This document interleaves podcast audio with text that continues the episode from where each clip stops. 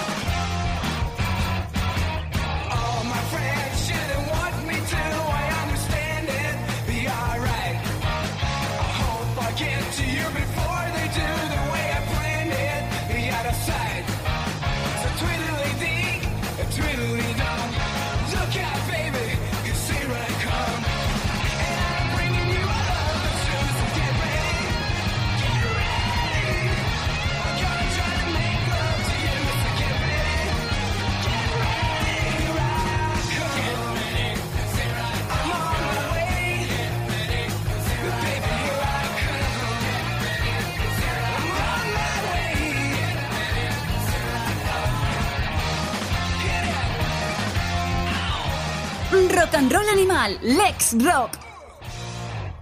Muy buenas, bienvenidos todos a una nueva edición de Rock and Roll Animal. ¿Estáis preparados? Vámonos a Chicago.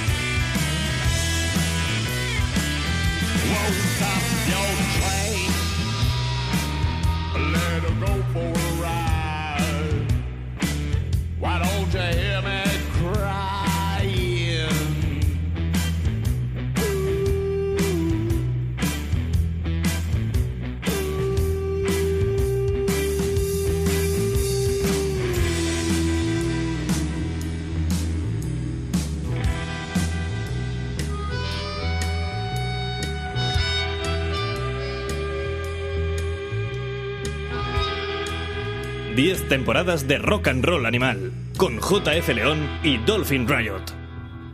Smokestack Lightning. Ahí estaban los Morlocks haciendo ese clasicazo del blues del sello Chess en Chicago que popularizó Howlin' Wolf, pero que han hecho un montón de gente. Y los Morlocks en 2010, en ese álbum de Morlocks Play Chess, pues se calzaban una cantidad de versiones de ese sello absolutamente fascinantes, como este vacilón You Never Can Tell, que en esta ocasión era de de Chuck Berry. Un disco pues que le ha gustado mucho, mucho, mucho, mucho, como no podía ser de otra manera, a mi Sancho Panza, Dolphin Riot. No- nunca te habían dicho algo tan bonito, ¿verdad? Pues sí, no, está bien. Era el.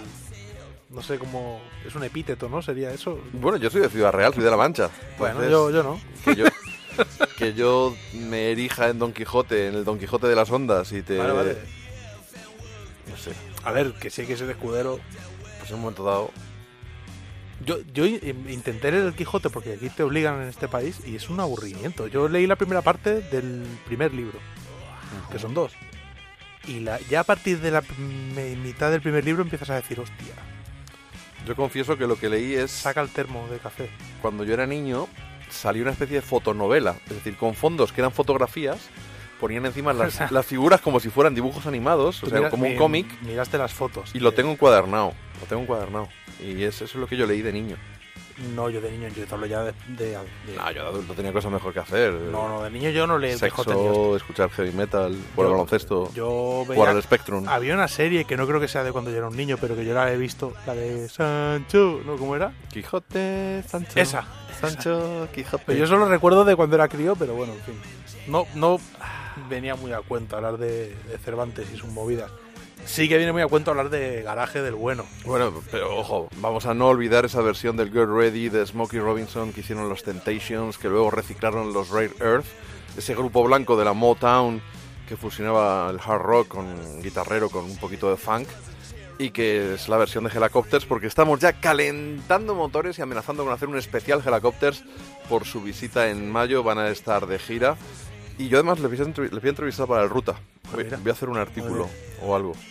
Está bien, está bien porque es la banda más Spread the word, spread the word. absolutamente grande para mí del mundo.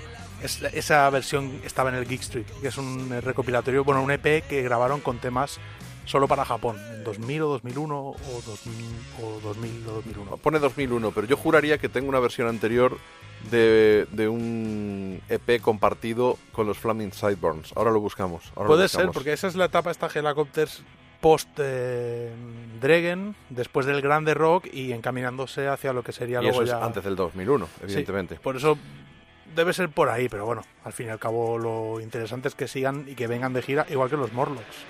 Sí. Oye, una cosa, eh, con esto de lo que habíamos comentado en el programa anterior, que vamos, seguimos descubriendo grandes discos del 18 y ese Bring On the Mesmeric Condition es el disco que los Morlocks han grabado en 2018, que tiene una traza en el ADN totalmente stoogy y hay canciones como este Bothering Me que seguramente van a tocar en esta gira que creo que ha arrancado ya los Morlocks.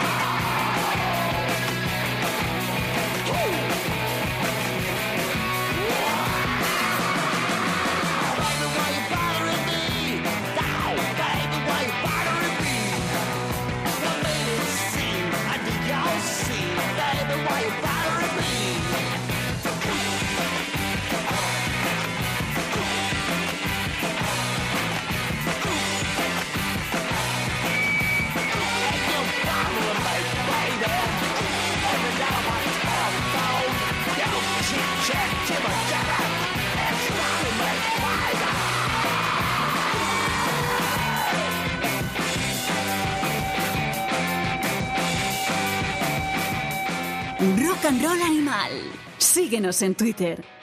Ahí está Leighton Koizumi, con Koizumi, perdón, con sus músicos, la mayoría, vamos, to- absolutamente todos mercenarios, un par de ellos tocan con los Fastons, y son de estos cachorros, los, los Morlocks, a mediados de los 80, unas de estas bandas que provocaron el revival garajero junto a los Leopard, los Cynics, los Liars, y un montón de bandas más, ya sabéis, esa dinastía de los Nuggets, que fue rescatando, pues eh, ahora lo, está editando Rhino, subsidiaria de, Warner y que os recomiendo que os hagáis con esas cajas porque es una auténtica gozada. El primer volumen era americano, el segundo era The Empire and Beyond, es decir, eh, Gran Bretaña y bandas, incluso hay algunas españolas y también australianas de los 60. El tercero es Children of the, of the Nuggets, con todos estos cachorros de los 80. Luego el cuarto es de San Francisco y el quinto de Los Ángeles. Es, es una gozada. O sea, son, son cinco cofres, yo tengo todos que es auténtica maravilla. Y tengo muchas ganas de verles en directo, nunca les he visto. La gira arran- está arrancando estos días. La verdad es que aparte de estos, de estos dos miembros de los Fastons, de los actuales Fastons, está también un, un músico mítico, Jim Diamond. Sí, sí, es, es, Teclista, es teclista invitado y además eh, masteriza y mezcla el disco en cuestión. Pero es interesante porque nos da la oportunidad de hablar de uno de mis temas favoritos, que es Jack White. sí, cuando un tonto coge una linde, la linde se acaba y el Pues- tonto sigue, que dicen en mi pueblo. Ojo que la historia es interesante. Res- Resulta que Jim Diamond, para los que no, los cono- no lo, no lo conozcáis, es un icono del garage, del garaje de Detroit, de la nueva ola, por así decirlo, que vendría a ser la, la eclosión del estilo en 1999-2000. ¿De acuerdo? Aquí hay una disputa muy grande porque él es uno de los referentes y el otro tío al que se le atribuye el mérito es a Jack White, que de hecho fue el responsable de hacer un recopilatorio que se llama Sympathy for ah, Sympathy for the Record Industry o algo Sí, así. es, era- es el nombre de un sello, de hecho. Claro, pero eso ori- originalmente fue un, un recopilatorio en el que Jack White lo que quiso hacer es mostrar al mundo todo el garaje que se hacía en Detroit. Todo herencia, evidentemente, más bien de MC5, mucho más que de los Stooges. Y en el caso de algunas bandas como los White Stripes, con mucho blues y demás, pues bien. Jim Diamond sería, por así decirlo, el ideólogo a nivel, al menos, de sonido, porque tenía un estudio que era Ghetto Records, un estudio analógico con una máquina de cinta de 24 pistas, donde grabó todo el mundo, incluidos los White Stripes. Es un tío con más recorrido. Si no me equivoco, estaba relacionado con los Goris. Y un tío con más recorrido que Jack White. y con él es el bajista de los Beastie Bombs. Sí, sí, él, él, por así decirlo, esto Codo viene con así. codo con Mick Collins, que es Eh. una de las principales influencias, por otro lado, de los White Stripes. Correcto. O sea, el tipo este, digamos que un Jack White muy jovenchuelo, se le acercó y le dijo, mira, voy a tu estudio a grabar. En aquel momento se le concedió el crédito de coproductor. Y grabó el primer disco de White Stripes y grabó The Steel, segundo disco, que es una obra maestra, en el, que, en el cual ya no tiene crédito de productor Jim Diamond, pero tiene el crédito eh, Ingeniero, del- supongo. No, de las mezclas. Creo que ni siquiera de ingeniero, solo de las mezclas. Bueno, a partir de aquí ningún problema. En aquella etapa también, también en Ghetto Records, Jack White produce a The Bon Bondis, que es una de las bandas que el propio Jack White se llevó de gira a Inglaterra y convirtió, al menos en aquel momento, en más o menos relevante. De hecho, la muchacha de los Bombondis, con la sección rosa, aunque no esté Alicia en estos momentos, eh, empezó a salir con, creo que con Dolph de los Datsuns. Y hubo un poquito de cotilleo por ahí. Bueno, y son bandas también, es un poco una escena bastante interconectada. El caso es que pasan los años, por el camino en 2004 mm, los Bon Bondis habían empezado a despegarse de Jack White a raíz de que ellos dejaron de tener éxito y Jack White se convirtió prácticamente en el tipo más icónico de- del rock americano. Y en, 2000 en 2004, lo cual es divertido, se lo cruzó en un garito al cantante de los Bombondis, el que había estado diciendo movidas en entrevistas, diciendo en realidad Jack White no, no metió mucha mano en el disco, nos produjo, pero bueno, le concedimos el crédito porque nos venía bien para girar, en fin, había estado soltando, pues movidas. Y Jack que todos sabemos que... pues, Tiene, tiene un pronto. Tiene la mecha corta. Sí, se lo cruzó al amigo que es eh, Jason Stolzheimer y se lo cruzó en un garito de Detroit y le midió el lomo. Le calentó el hocico Como Patrick Carney y a otros tantos. como a otros tantos. No, no es el primero al que le pegaba, ni iba a ser el a ver, último. se crió en Detroit, debe ser un poco más duro, porque se crió en Ciudad Real y que en Castefa. le pegó dos hostias y lo llevó a juicio. El juicio lo perdió Jack White, de hecho tuvo que hacer servicios para la comunidad porque después dijo, le has, medido el lomo al chaval y el chaval no te ha hecho nada. chaval ha dicho que eres un loser, pero no te ha hecho nada. Esto en 2004. En 2006, Jim Diamond di- decide, a raíz del éxito que empezaba a ser ya salvaje de los White Stripes, demandar a Jack White. Lo demanda, de hecho, de una forma un poco absurda de explicar en términos españoles, pero en Estados Unidos o en Inglaterra sí que tiene sentido. O él los demanda, por así decirlo, por considerarse autor estructural de lo que White Stripes. Es decir, él los demanda por los copyrights de la grabación, del sonido, no por las canciones. Sí, arquitecto del sonido, por decirlo de algún Teniendo modo. eso en, en temas de copyright, eh, en temas legales, tienen más o menos sentido, es un poco denso. El caso es que los demanda por eso, van a juicio y cita como testigo a Jason, al amigo Jason de los Bombondis, el cual en el juicio dijo que Jack White había ido a su casa y le había clavado con un cuchillo en la puerta una, una entrevista, una revista en la que él rajaba de Jack White, como amenaza.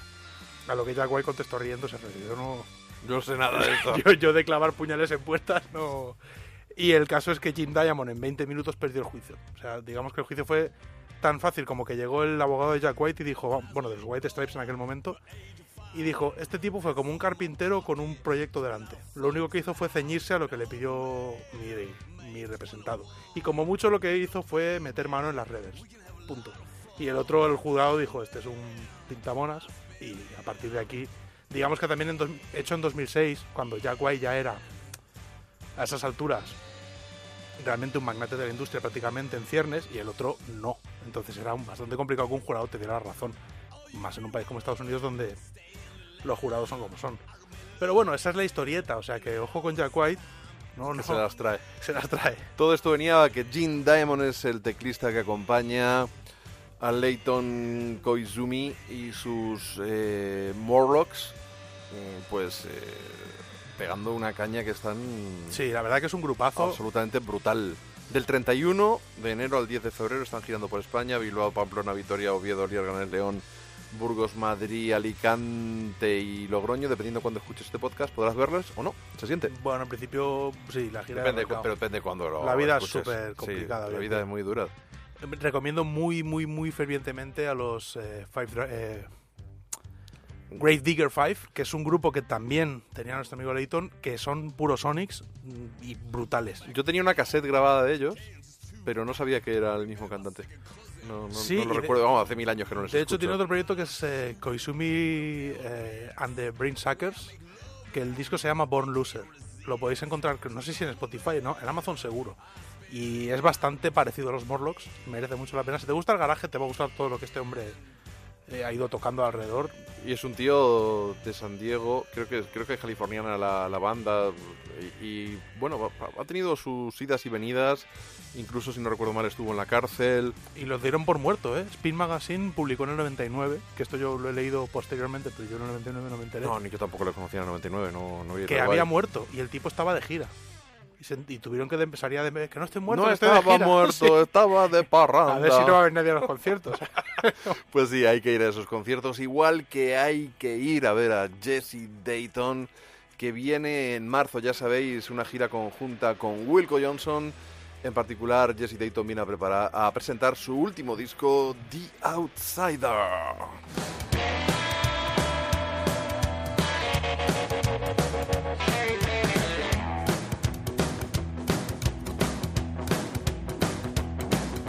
Mama said, Jess, you got to get out of bed. Drag a comb across your aching head. If you come back, you better bring me some bread now. Cut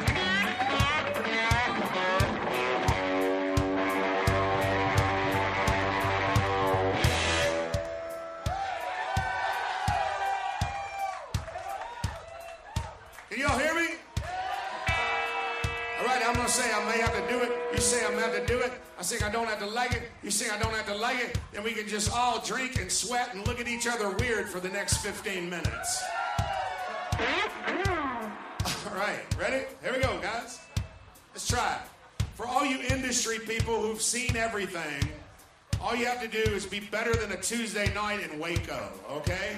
All right, here we go. Ready? May have to do it. Don't have to like it.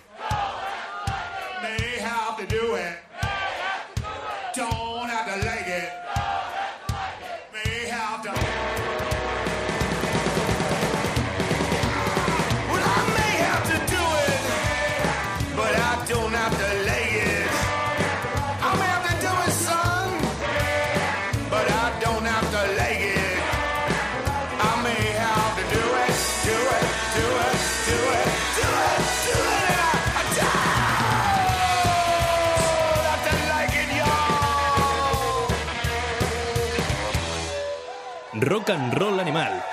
Escríbenos a nuestra página de Facebook. May have to do it, don't have to like it. Puede que tenga que hacerlo, pero no tiene por qué gustarme. Es la canción que abría el último trabajo, The Outsider de Jesse Dayton, ese mercenario de lujo que ha tocado con todos los grandes del country, que tiene unos gran, un gran directo y que viene a presentar el, disco The Outsider, que es así como se abre, aunque hemos escuchado una toma en vivo que se ha editado recientemente en un EP y que en algunos conciertos de su gira española viene acompañando a, Wilco Johnson. Sin embargo, en otros es su, su show y, y va él solo. La gira arranca el 6 de febrero en Santander, luego en La Coruña, luego Vitoria, luego dos shows con Wilco en Madrid y Barcelona y ahí termina todo el 10 de febrero. Os recuerdo que todo esto, el día siguiente tocar los Morlocks en Madrid, toca el mismo día que Jesse Dayton, nuestra fabulosa fiesta de rock and roll animal que tendremos con Peralta, con Moses Rubin y alguna que otra sorpresa que todavía no le he contado a, a Dolphin, pues para que el chiquillo mantenga la ilusión hasta el último hay segundo. que venir a la fiesta de Rock and Roll Animal porque Jesse Dayton molar no mola. Wilco Johnson sí. Pero bueno, Wilco Johnson, a ver, si tiene una salud de hierro el hombre. Ya, ya lo veremos la próxima gira, ¿no? Sí, sí, sí. Estoy, Joder. Estoy totalmente... Venid con nosotros, hombre, ya... fallos. En realidad da tiempo hacer el doblete. Tú y yo no, porque estaremos allí liados, pero, Bueno, pero a la gente a le da mejor- tiempo a hacer el doblete. A lo mejor yo sí. Yo, yo, yo quiero ver a Wilco. Bueno, y otro gran guitarrista que, que también está de gira en breve, solo que arranca el 14 de febrero en Sevilla y luego Madrid, Valencia, Alicante, Granada, Castellón, Barcelona,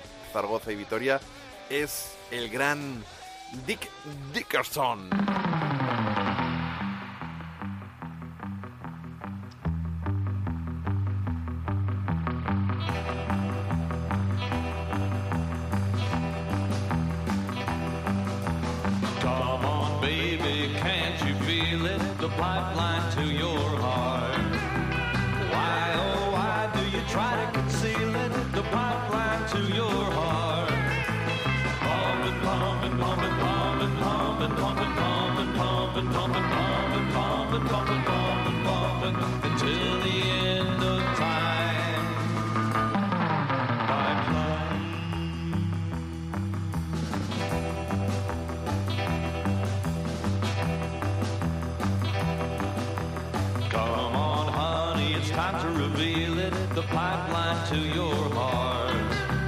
Can't you see I'm not trying to steal it? The pipeline to your heart.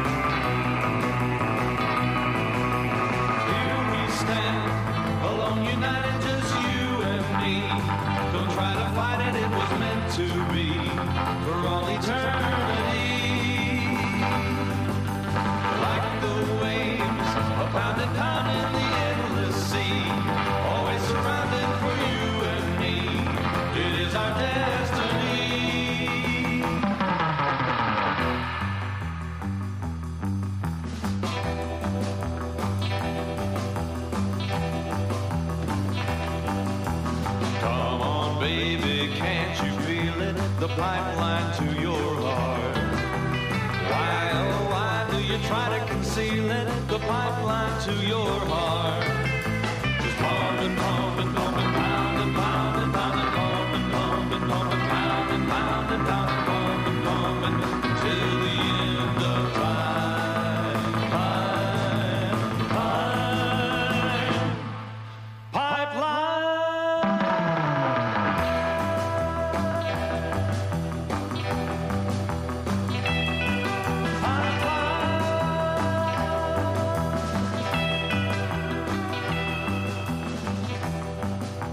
Temporadas de rock and roll animal con JF León y Dolphin Riot.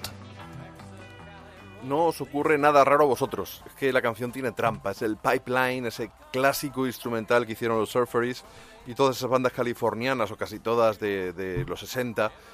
Y que en un disco con los Stray Jackets, una divertida banda enmascarada de música instrumental, se juntaron con Dick Dickerson y grabaron hace tiempo un álbum llamado Los Stray Jackets y Dick Dickerson Sings the Great Instrumental Hits. O sea, cantan los, los grandes éxitos instrumentales. Y aparece Dick Dickerson con una camisa de fuerza, con cara de, de loco, intentando cantarlas. Y la verdad es que, bueno, pues no, no mejoran las, las versiones. Vamos a engañarnos, que- escuchar el Apache con, con- con voz o el, el Perfidia. Igual si nadie lo ha hecho era por algo. Sí, es, es- o el Walk Down Run, el típico, creo que este era de los Ventures. Y está el Mr. Lou. Lo que pasa es que yo cuando les escuché el. Lou aquí tan lento y con voz, no conocía el origen libanés de Oriente Medio de esa canción que, destripé eh, y analicé arqueológicamente eh, con Begoña Gómez de la Fuente hace un par de veranos en, en Onda Cero, en, más de uno. Claro, ahora ya lo entiendo. Es que esta canción originalmente, el Mr. No es la que conocéis por Tarantino de Pulp Fiction. No, es pero que claro, porque es una versión también. es una versión que viene de Oriente Medio y que la hicieron en eh, big bands desde los años 40, años 50 Sí, es el típico... y, y con letra, y con letra. Claro, es el típico estándar que en realidad la versión rara es la de... La de... eh, La de Dick Dale, Dick Dick Dale, Dick Dale, sí. Pero bueno, realmente es una canción... eh, yo creo que eso me lo descubriste tú, ¿eh? Diría. Porque he descubierto tantas cosas en tu vida que Bueno. deberías estarme muy agradecido. Bueno, tampoco nos flipemos, pero sí, me has descubierto unas cuantas. Pero es verdad que yo toda la vida he pensado que las otras versiones que oía eran las raras. Y, y luego dije, no, no, coño. Todo es al revés. Bueno, Dick Dickerson ha estado en un montón, ha estado un montón de veces en nuestro país, giras distintas, con bandas distintas, y de un tiempo a esta parte se viene juntando con unos músicos valencianos de los A-Phonics, que es uno de los mejores grupos para una banda de rock instrumental, porque si lo lees en español son los Aphonics, y que un grupo instrumental se llame Afónicos, No está mal. la verdad que está bastante divertido. Pero ahora no son los A-Phonics los que le acompañan, sino los Sex Phonics, porque es una mezcla de Sex Museum y de los A-Phonics. Están Fernando Pardo, acompañándole a la guitarra, Loza a la batería y luego ya el bajista y no sé, otro más, no sé decirte ahora mismo, de los A-Phonics. Y de hecho han grabado un single que debería estar ya en la calle. Quizá lo esté cuando escuchéis este programa dentro de unos días, teniendo en cuenta que nosotros lo estamos grabando antes. Y nos, yo es un concierto que tengo muchas ganas de ver. Hay que ir a verlo porque la banda de acompañamiento son Sex Museum. Yo no soy... No son Ser Museum, son, he dicho, los Sex. Pony. Yo lo veo Está así. Fernando y ese es Museum. Claro, está Fernando Pardo, yo voy, a ir a ver, yo voy a ir a ver a Fernando Pardo, cada uno que No, vaya lo que le interese. Ahí estaré yo. No soy muy fan yo de este estilo de música en general, con lo cual, bueno, pasa que me da miedo ponerme en primera fila. No sé muy bien dónde me debo ubicar. no sé dónde me debo ubicar. A ver, tengo que pedir permiso. Bueno, coñas aparte. eh, vamos a escuchar un, disco que estuvo nominado al Grammy y en el que también estuvo implicado Dick Dickerson tocando la guitarra y acompañando a una mujer que tiene un nuevo disco y que también viene, viene de gira muy prontito por nuestro país. Ella es Nicky Hill y juntos hacen un clásico, es el Lovey Dovey.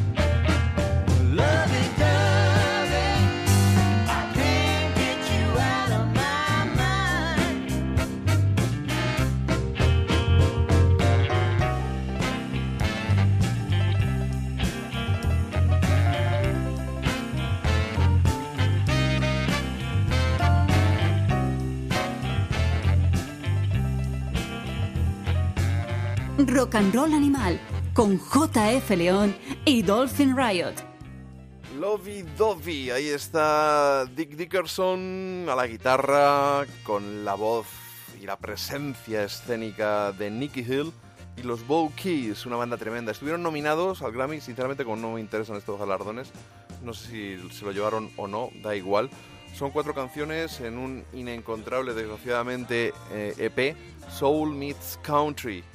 Y son un- esta, esta canción os sonará eh, de habérsela escuchado a, a los Coasters, de habérsela escuchado también incluso, creo que el propio Dick Dale creo que tiene una versión Pitingo bastante cañera. Pitingo está a punto de hacerla. Y luego en una clave muy distinta, eh, Otis Redding y Carla, Carla Thomas. y Carla Thomas también la tienen grabada. Y os voy a leer el texto que escribió al respecto eh, Dick Dickerson. Dice, maldita sea, Nicky Hill va a ser una estrella, puedo sentirlo. La primera vez que la vi cantar pensé, ella lo tiene.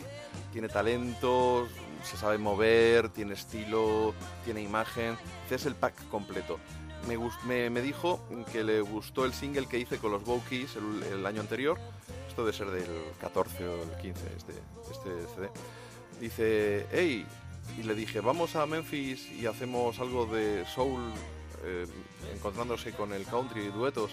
Nunca pensé que me fuera a decir sí, y el resultado fue espectacular. Cuatro piezas de soul de Memphis con ese sabor campestre. Este disco suena como Gas Gold Famous Fried Chicken, debe ser como... Bueno, claro, aparecen comiendo pollo frito en, en la contraportada. Es un tipo de Y debe ser pollo un restaurante. Claro. Dice Good and Greasy. Y esto es lo que dice Dick Dickerson de Nicky Hill, que es una auténtica pantera en escena, que tiene un nuevo álbum, Es como Dembélé. más siempre sin correr tanto. Tiene un nuevo álbum, tiene una gira en marcha y vamos a escuchar una de esas canciones de su nuevo trabajo. Se llama Don't Be the Sucker.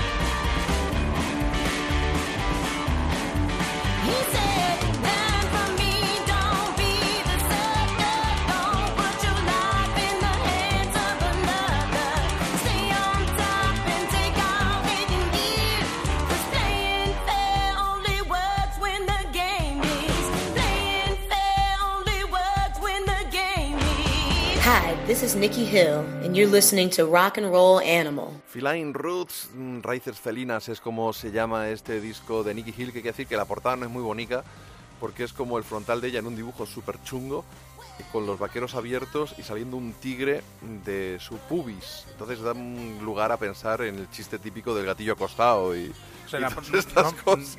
la verdad es que soy muy fan de Nicky Hill, pero este disco no me, no me ha gustado. Yo creo que es más de lo mismo, pero no es mejor que sus dos primeros trabajos. A mí el que más me gusta es el primero. El primero es la bomba. El segundo ya no me flipa. A mí, a mí me gustó la evolución. y este ya dices, tampoco... uf, Pasa no que sé. luego vas a verla en directo es la rehostia. Bueno, en directo es otro rollo, está claro. Lo que sí que estaría bien es que, mm, bueno, a mí me gustaría que esta tía se fuera hacia el soul de alguna manera. Ya, pero... Pero es probable que eso no pase nunca. Pero es que ella es más rock and roll, es más rhythm and blues, es Pues más... con- Es Ruth Brown. Con el Dickerson este, mírala.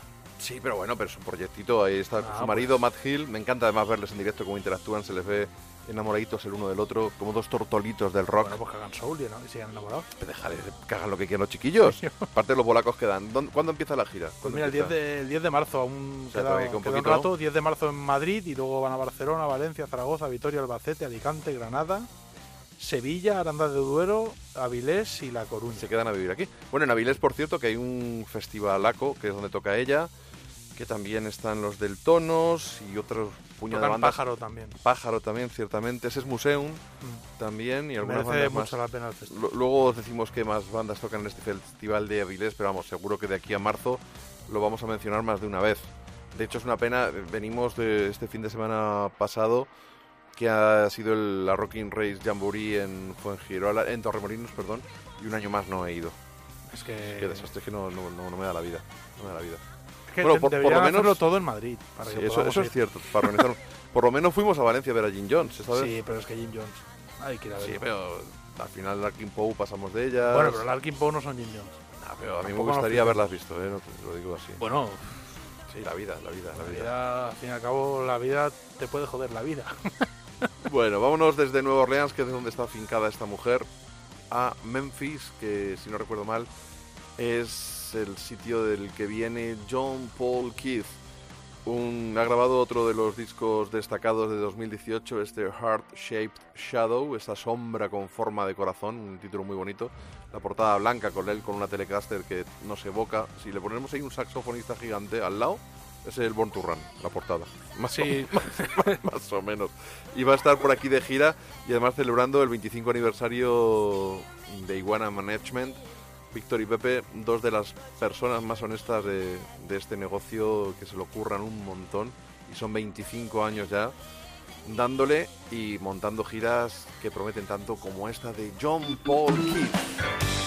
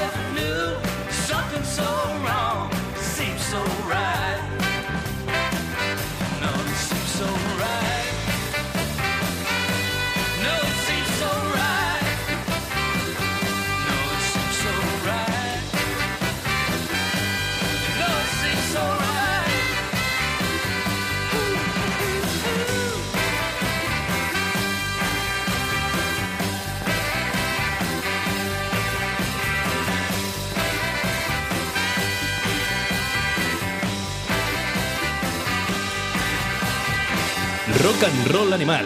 Let's Rock. Something So Wrong, el título de esta canción, incluida en Heart Shaped Shadow, el disco de John Paul Keith. A mí me molaría que este hombre se llamara John Paul Keith Mick. Y entonces sería. Claro, sería como Bueno. si sus padres fueran fan de los Beatles y de los Stones, a partes iguales. John por John Lennon, Paul por Paul McCartney, Keith por Keith Richards y luego Mick por Mick Jagger. Y un poquito cabrones, porque hayan un brazo. Ya John Paul Keith, para estar a la altura del nombre, sea Keith Richards o Keith Moon, eh, ya tenemos un problema ahí, ¿eh? Sí, sí, sí. Pero sí, bueno, sí. am, la gira va a estar de puta madre. Arranca el 28 de marzo en Bilbao, luego Vitoria, Madrid, Cangas del Morrazo, eh, Murcia, Granada, Valencia, Alicante y Tarragona, un tipo que pasó por el Asquena Rock Festival que dejó muy buen sabor de boca. Y este disco es un disco enorme, quizá con un disco demasiado, con un sonido demasiado estándar. Le pasa un poco, para mi gusto, como a Luke Winslow King, que eran tipos que tenían un sonido más personal y que han estandarizado su sonido. Siguen haciendo grandes canciones, son musicazos tremendos y que no son esto poner un inconveniente ni muchísimo menos, porque habrá quien le guste más, seguro, sino simplemente pues una cuestión ya de, de- de Bueno, gusto. ¿Sabes lo que pasa? El otro día lo, hablaba- lo comentaba con alguien en Twitter que me lo discutía y como siempre discutiendo porque la Y le gente... metiste dos hostias. No, la gente discute porque el aire es gratis. Vamos a ver, en Europa no hay circuitos comerciales. Al- En la mayor parte de Europa, tú por mucho que endulces tu sonido, mm, no vas a funcionar. O sea, ten- tendrás tu circuito garajero o hardcoreta o lo que tú quieras, el heavy metal funciona, pero no hay un camino al mainstream si haces música alternativa. Pero en Estados Unidos sí, de hecho el- que Nicky Hill y, y Dick Dickerson estuvieran nominados al Grammy es otro ejemplo. Sí, pero allí no, no tocan en, en salas con mayor aforo que Sí, en España. Pero ¿eh? no es que no, pero ese no es el tema. El tema está en que puede llegar una major y contratarte. Como ¿Para es el qué? caso de para estos, que te joda el sonido como a los Vintage Trouble los chavales que o a los Alabama Shakes Pero eso es otro tema. o a Yo- los Delta Saints. yo, pero eso es otro tema. Yo me pongo en la piel de un tipo que a lo mejor lleva 25 años eh, eh, batiéndose el cobre para llegar a fin de mes de milagro. Entonces, a lo mejor el tipo ve una forma de acceder a un público más amplio en Estados Unidos y endulza su sonido, de alguna manera lo suaviza. Eso pasa bastante, pero eh, los, eh, la banda que vamos a poner ahora, que son los Rubin Brothers, es su primer disco y se lo produce Rick Rubin. Habían hecho un EP antes de esto. Es decir, que dentro de hacer música que esté fuera absolutamente de circuitos comerciales estándar de hoy en día, en Estados Unidos puedes llegar a, a lo más alto haciendo estilos alternativos. De hecho, el EP de Gary Clark, previo a lo que ha hecho después, es un EP de rock and roll eh, semiacústico.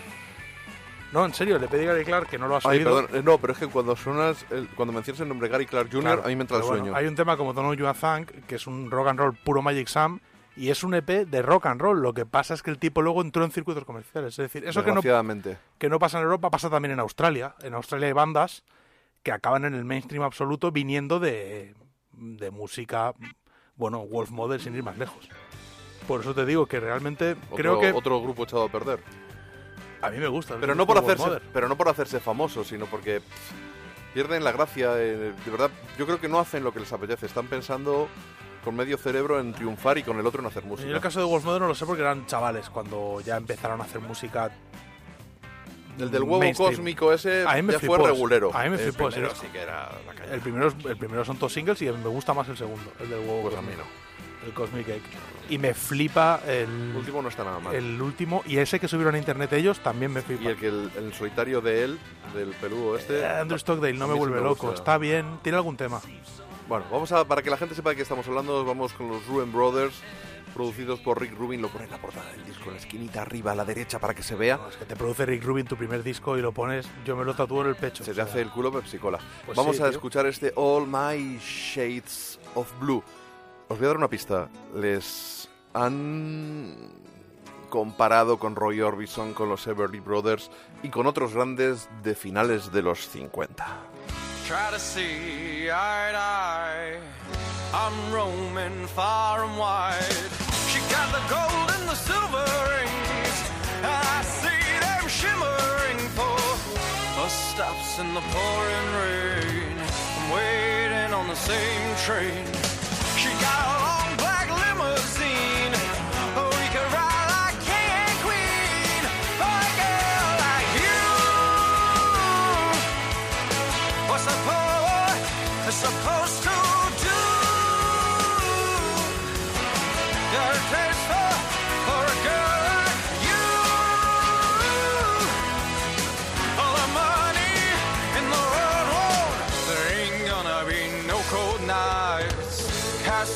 Over gray skies.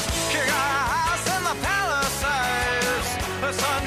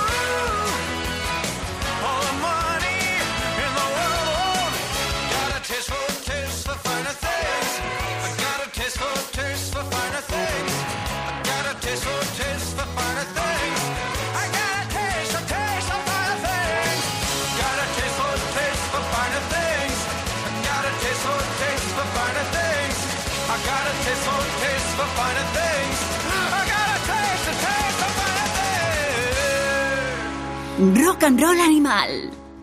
Finer Things, una de las canciones más cañeras contenidas en este All My Shades of Blue de los Ruin Brothers, producidos por Rick Rubin, podrían haber sido la sensación. Eh, los de- en esta lista que hice yo con los discos favoritos de Rock and Roll Animal y que añadimos 10 de Dolphin, pues no quiso hacer más porque es un vago, eh, estaba situado también entre los 30 discos de fuera. eh, pues a mí me, me- me ha gustado los mucho. 30 discos. Sí, sí, ¿qué No pasa? tengo tiempo de hacer una lista de 30 Es que no has escuchado 30 discos de 2018, vamos a empezar Ni por de ahí. coña. Pues por eso, pero yo Pero sí- ni de coña, además. No tengo yo si a lo tiempo. mejor he escuchado 100, pues, pues le saco 30, ¿qué problema hay? Mira, yo lo que más escucho es blues y normalmente no es de- del año en el que estoy. Entonces, la música que escucho del año en el curso o es de cosas que ya me interesan previamente o de cosas que descubro accidentalmente cuando se aleja un- demasiado del blues. Con lo cual, por eso dije de antemano mi lista de los 10. Tampoco sí, nos sí. flipemos porque es mi lista de lo que yo escucho, no de lo que mejor se ha hecho en el año. No, no, no, pues yo, ojo, tampoco digo yo que la mía sea de lo mejor, sino A ver, lo a lo me mejor de, de 20 discos te puedo hacer una lista 2018. Yo te digo de lo que a mí más me ha gustado, que, que sea luego lo mejor o no. Pero vamos, es que de 100 di- no, no se han hecho 100 discos buenos en 2018 que me corten un brazo. Ojo, en 2009 creo, hice los lista 100, de los 100 mejores los discos. 500 mejores discos de los tres primeros meses del año. Eh, En Semana Santa vamos a hacer una lista de los 100 mejores discos desde enero. Chicos, esto no está pagado. Mira, este disco además de los Ruben Brothers, uno de nuestros oyentes más fieles, José Ramón, eh, nos ha mandado sus 10 discos, luego vamos a fichar otro de sus favoritos. Que ese no, no sabía yo que había salido, fíjate, José Ramón, nos tienes que, que atesorar, eh, atesorar- asesorar más. Atesorar más. Y escribía cuando me enviaba estos 10 discos favoritos del 18, dice, pobre Dolphin, lo que tiene que aguantar. Pero vamos a ver, es que eh, yo entiendo que yo... Claro, la culpa es mía porque a mí en la vida, en el día a día, me hace sufrir tanto ¿Yo? que yo luego me desfogo aquí. Pero si yo soy un angelito. Mirad, el otro día me, me mandó una foto de un esqueleto de pingüino. Y pone... Es que estoy indignado con ese tema, pero bueno. dice, mira qué puto loser el esqueleto de un pingüino. Sí, tío. Yo le respondí, le respondí, digo, a ver cuándo veamos el tuyo. Entonces, lo que siguió fue una nota de voz que os voy a reproducir, saltándome cualquier código ético. Bueno, no sé lo que Incluso- dije, pero miedo me da, ¿eh? incluso probablemente in- Yo luego incumpliendo alguna ley. Pero a- va- vamos a escucharlo. Voy a explicar luego por qué pasan estas cosas. Bien, bien, vamos a escuchar el audio, la nota de voz. Todo esto es real y lo peor de todo es que él no sabía que esto lo voy a hacer. Luego, si deja de ser amigo mío o si, Ah, o si tengo que hacer un broncano y cortarlo como hizo el otro día con No sé cuando por- fue Ana Morgade a, a su programa, no dijo algo y, ¿Y luego lo cortó? y anduvieron vacilando, venga, tienes que cortarlo y al final lo está la versión censurada. Bueno, mira. Porque rajó de la directora de la película. Pues mira, eso está bien. eso entonces está bien. Si luego no escucháis el, el audio, pues será que me ha hecho una oferta que no he podido rechazar. Vamos con él. Pero tú mira, tú fíjate el cuello del pingüino, dónde le empieza el cuello, que ni tiene hombros ni nada. O sea, la única, la única ventaja que tiene es que se puede tirar con la panza por sobre una superficie deslizante y como tiene esa forma de, supositorio, coger velocidad. Pero eh, me venido un poco abajo con Darwin, ¿eh? porque a ver que me cuente Darwin los pingüinos, cómo han llegado a nuestros días. Los mastodontes que molan que flipas se fueron todos a la mierda. Si es que existieron, claro, porque luego también aquí te, ponen un hueso y te tienes que creer. O un mamut. ¿No volaba un mamut? No me jodas, tronco. Y, y llega a nuestros días el, el pingüino. O sea, es que. Ha jodido un poco la mañana lo del pingüino, pero bueno.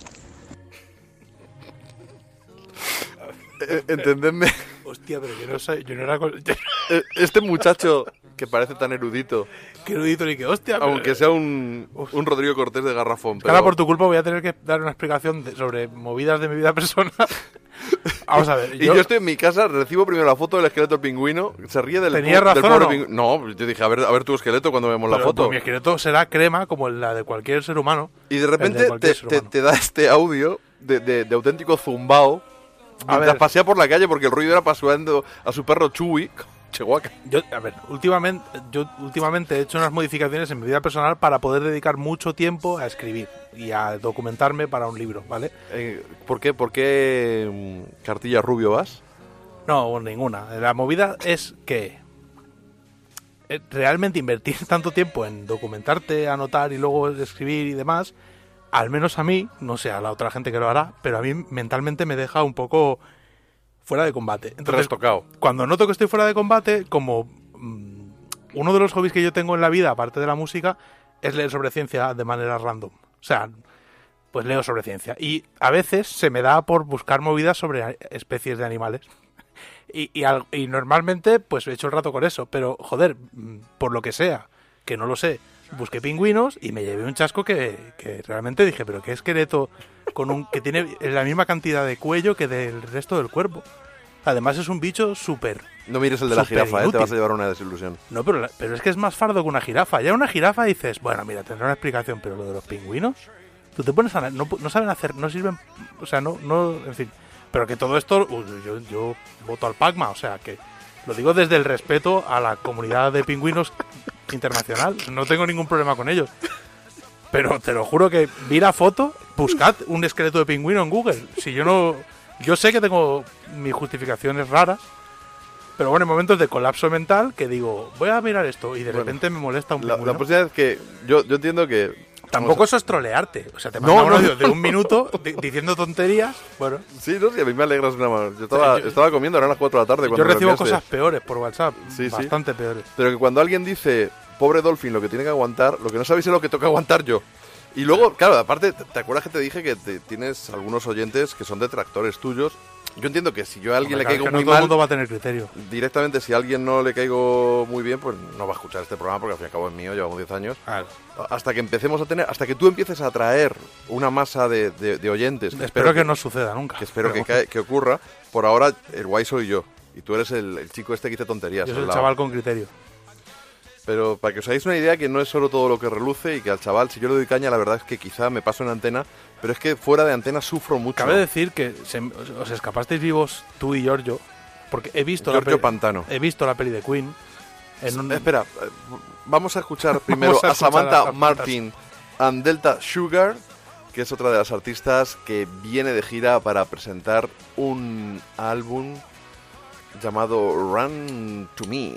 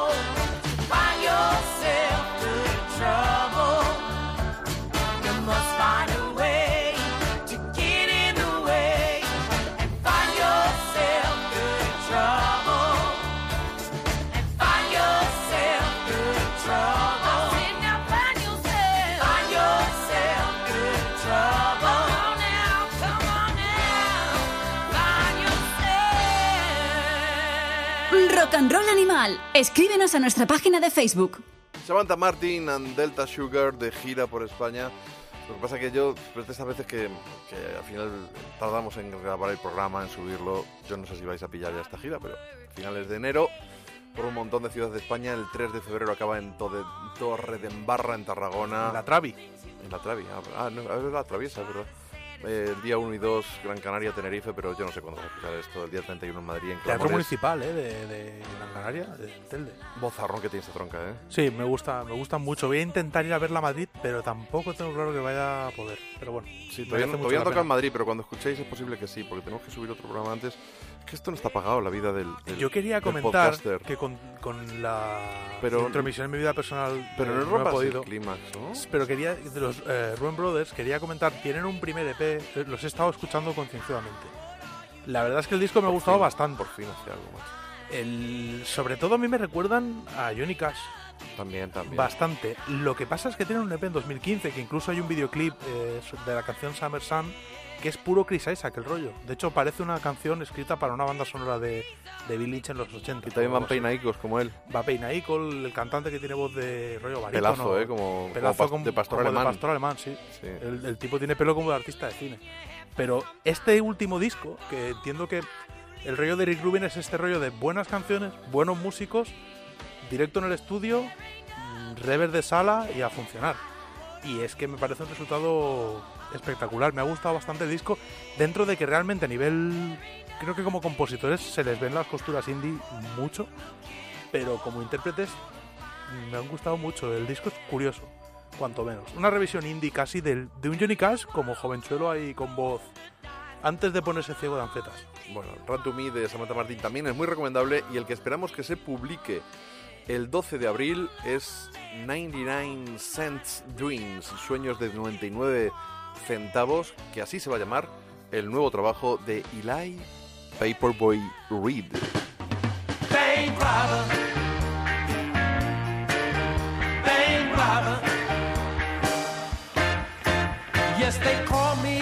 Mr.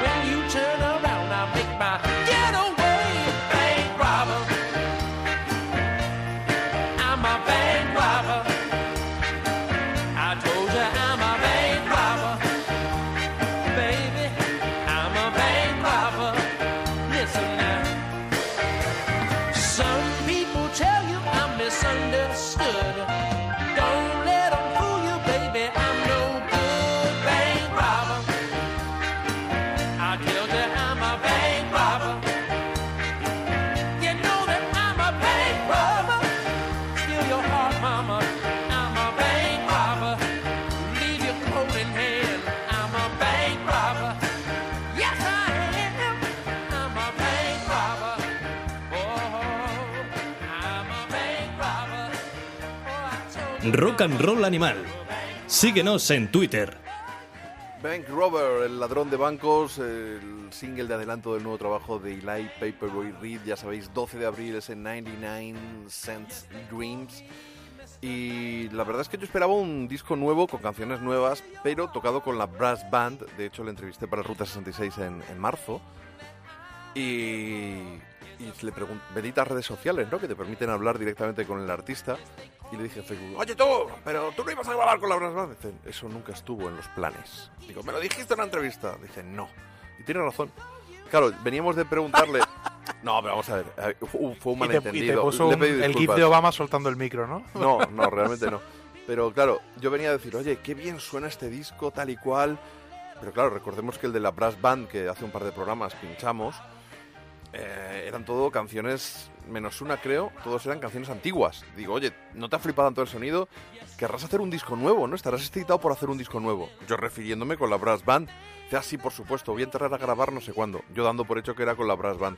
Y no, no es era con la Brass Band. sois unos flipados. No, no, vamos a ver.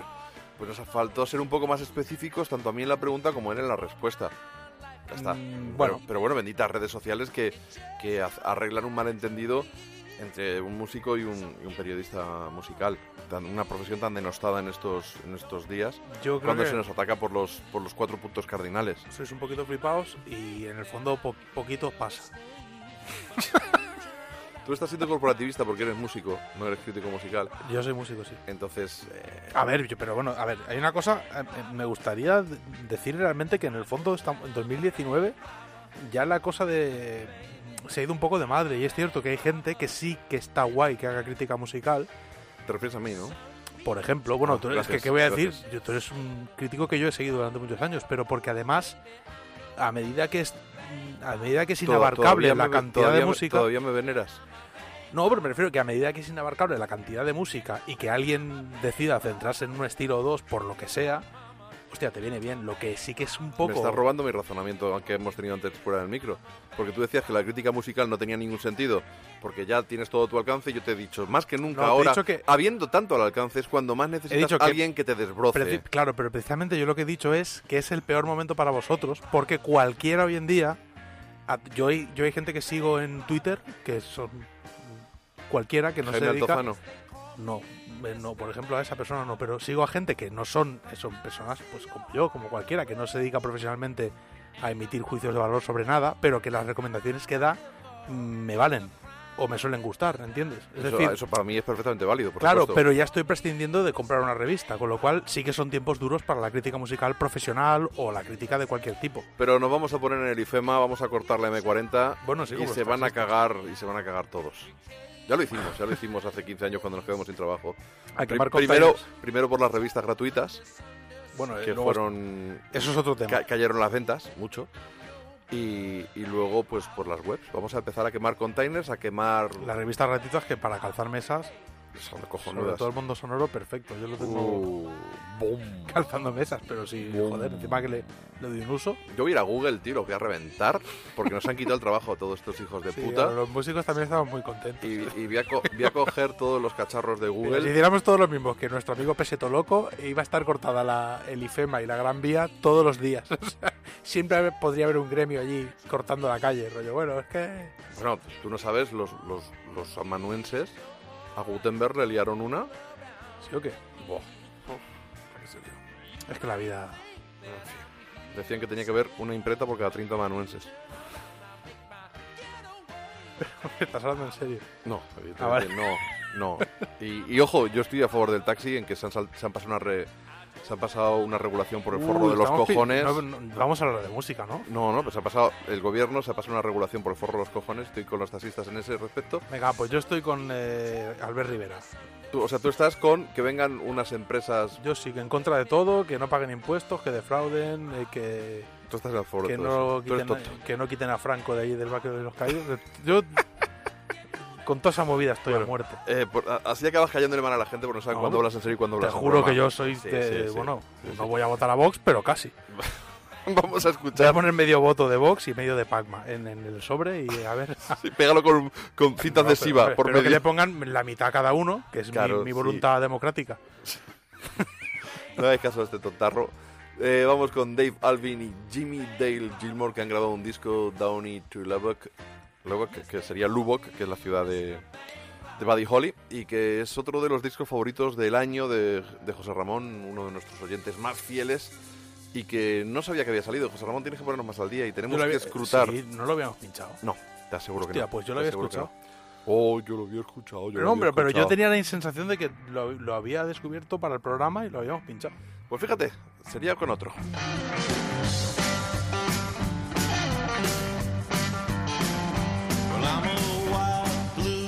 Blues from a sunburned California town. And I got a loud Stratocaster that can blow any roadhouse down.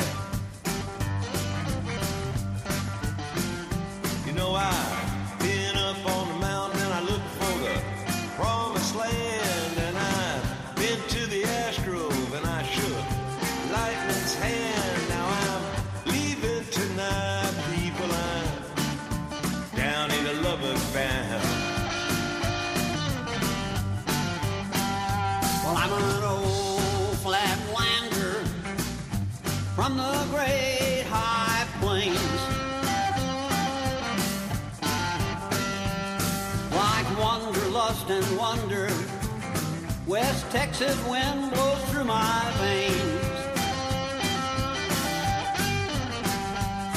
But it seemed like California was the place to be for a hippie country singer. That was me, and I'm leaving tonight, man. I'm Lubbock to Downey gasoline.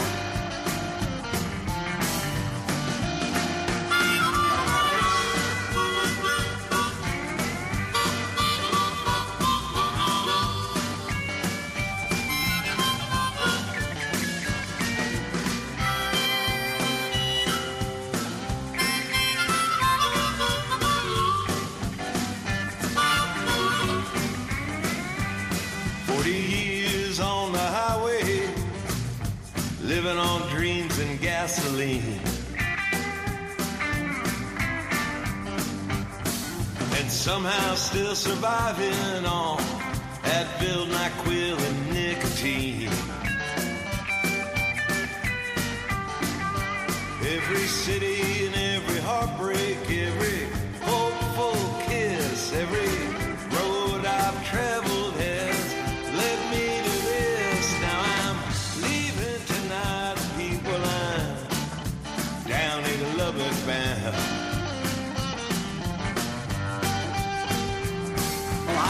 I took a lot of detours, called me sacks and dead ends. But I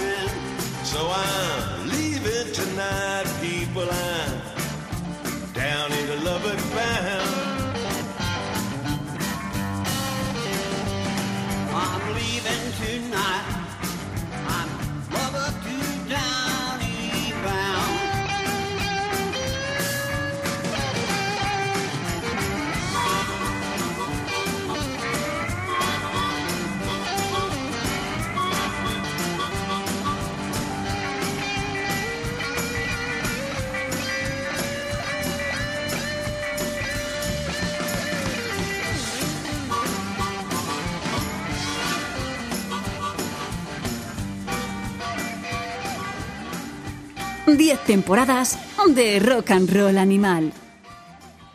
Dave Alvin and Jimmy Dale Gilmore is Danny to Lubbock.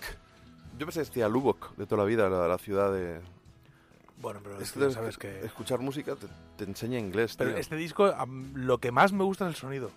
O sea, es el típico disco que podría estar oyendo en bucle. Me encanta cómo suenan las guitarras y me gusta mucho cómo suena, cómo suena el bajo. Es un sonido muy.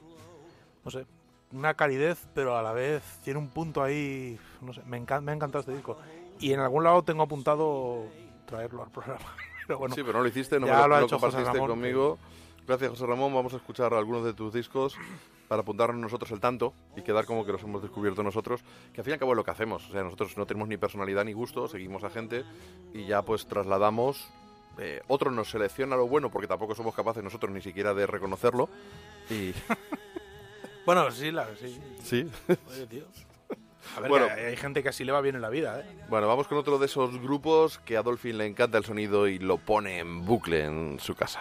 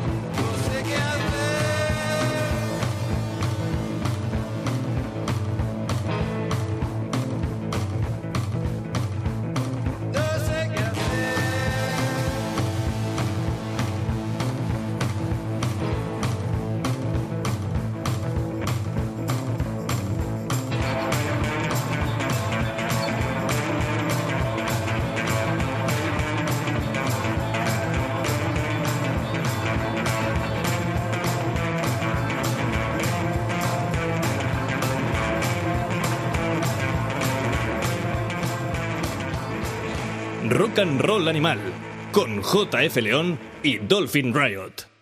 Duermo con serpientes, una de las canciones contenidas en el último trabajo de ese grupo jienense Guadalupe Plata que hace unos cuantos años impactó y dejó al indie patrio boquiabierto al mundo sonoro. Hay que recordar que fueron los de Folk Records, no sé si los que les descubrieron, o al menos creo que publicaron su primer disco, eh, no sé si incluso el segundo, pero lo cierto es que cuando petaron un poco se fueron con un sello un poquito más grande. Desconozco los detalles, es una simple anécdota. Y a todo el mundo pues le dejaban un poco boquiabierto por esa forma de tocar ese blues trepidante de Sierra Morena con instrumentos primitivos, con una cuerda, ¿no? Bueno, sí, muy, muy, muy, muy de raíces lo que hacen, raíces africanas. Bueno, un mix con el boogie y el rock and roll. Muy No- personal. Muy personal, sí. Conectas, no conectas. ¿Qué es lo que nos pasa muchas veces? Yo lo, lo he comentado. mm, hay cantantes que te pueden arruinar, ya no el idioma, el español o, o el inglés.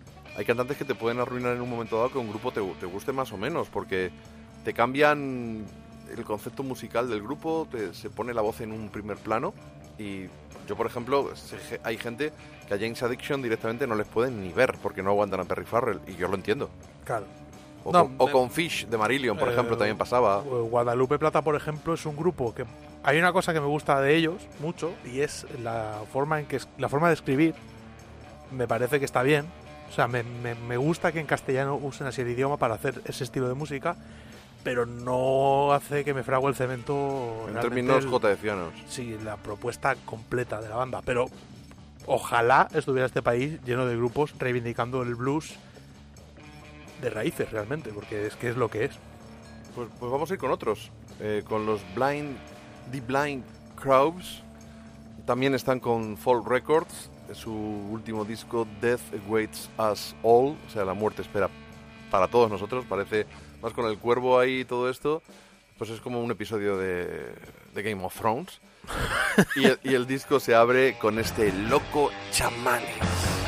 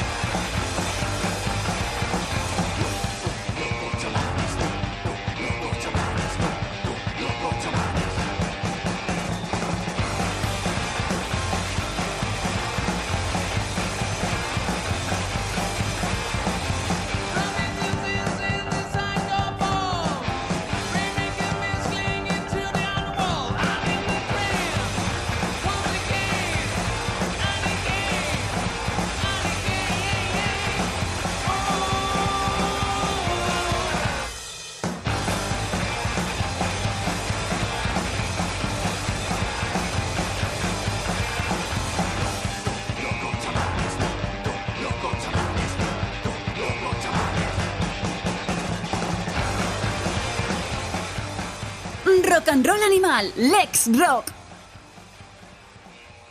Estaban The Blind Crows, uno de los últimos lanzamientos del sello Folk Records, de los gemelos de los chicos, unos apasionados del blues, del, del del garaje, del frat, del rock and roll, que hacen lo posible, auténticos francotiradores de, de la industria discográfica y siempre se entregan en alma a todo lo que hacen. De hecho, una de sus últimas tareas es también apoyar a la banda de Hendrik Roeber, los Deltonos, uno de los grupos de, blues con, con más raigambre. Son portada de- del número de enero del Ruta 66 en un trabajo que ocupa muchas páginas, escrito a ocho manos por Manel Celeiro, Eduardo Izquierdo, Andrés Martínez y Sergio Martos, en el cual aparte de repasar toda la discografía, que son muchos discos, hay una gran entrevista y despiezan pues algunas de las de las partes de, la carrera de este grupo cántabro.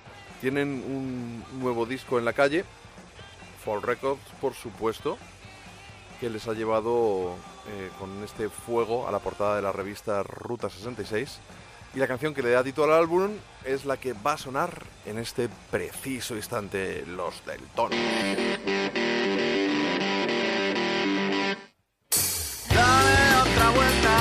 La tuerca principal y luego ya veremos si aguanta la presión. Elige vía muerta cuando gires el dial y deja el resto en manos de la improvisación.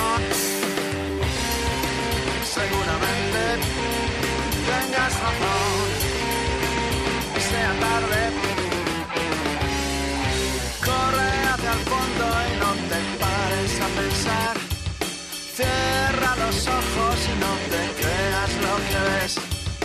Suelta alguna joya en tu red antisocial y disfruta del declive de la civilización. Seguramente tengas razón sea tarde.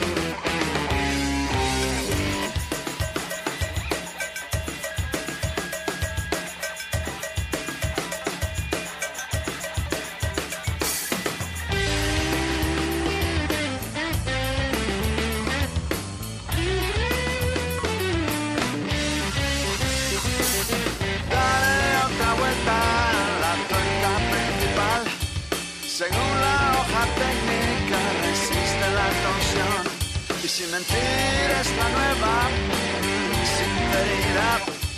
Ignora las señales que te gritan precaución. Seguramente